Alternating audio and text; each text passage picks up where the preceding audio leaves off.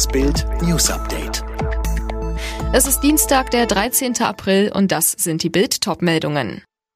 Merkel über Bundesnotbremse. Ich bin mir ganz bewusst, dass das harte Einschränkungen sind. Flick verrät vor PSG-Kracher. Das ist Bayerns Anti-Mbappé-Plan. Laschet und Söder sprechen in Fraktion über ihre Kanzlerambition. Die Bundesregierung will ein Notbremsegesetz. Darauf hat man sich am Dienstagmorgen im Bundeskabinett geeinigt. Kanzlerin Merkel spricht von einem Erfolg. Die Notbremse ist da nicht mehr Auslegungssache, sondern sie greift automatisch. Die Unklarheiten, was wann gilt, sind dann vorbei, so Merkel. Ab einer regionalen Inzidenz von 100 sollen bundesweit einheitliche Maßnahmen gelten. Dazu zählen verschärfte Kontaktbeschränkungen, Schließungen von Geschäften und nächtliche Ausgangssperren.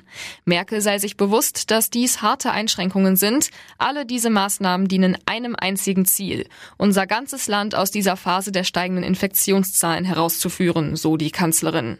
Nach der Zustimmung der Bundesregierung geht der Entwurf nun in den Bundestag. Die erste Lesung wird aber erst am Freitag stattfinden, was ein Rückschlag für Merkel ist. Sie wollte das Notbremsegesetz noch diese Woche durchdrücken. Nun wird der Bundestag aber frühestens kommende Woche darüber entscheiden. Auch bei Paris gibt es noch Personalsorgen. Kapitän Marquinhos fällt wegen einer Adduktorenverletzung gegen die Bayern aus. Der Kapitän hatte sich beim 32 Sieg im Hinspiel verletzt. Dagegen kann PSG wieder auf Mittelfeld Stammspieler Marco Verratti und dessen italienischen Landsmann Alessandro Florenzi hoffen. Die Nationalspieler sind nach Corona-Infektionen ins Team zurückgekehrt und gehören zu den 24 Spielern, die Coach Pochettino zur Verfügung hat. Einer, der Bayern schon im Hinspiel richtig wehtat, ist auf jeden jeden Fall dabei.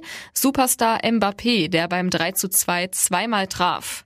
Hansi Flick will es diesmal mit einem speziellen Anti-Mbappé-Plan versuchen, den Stürmer an den Rand drängen.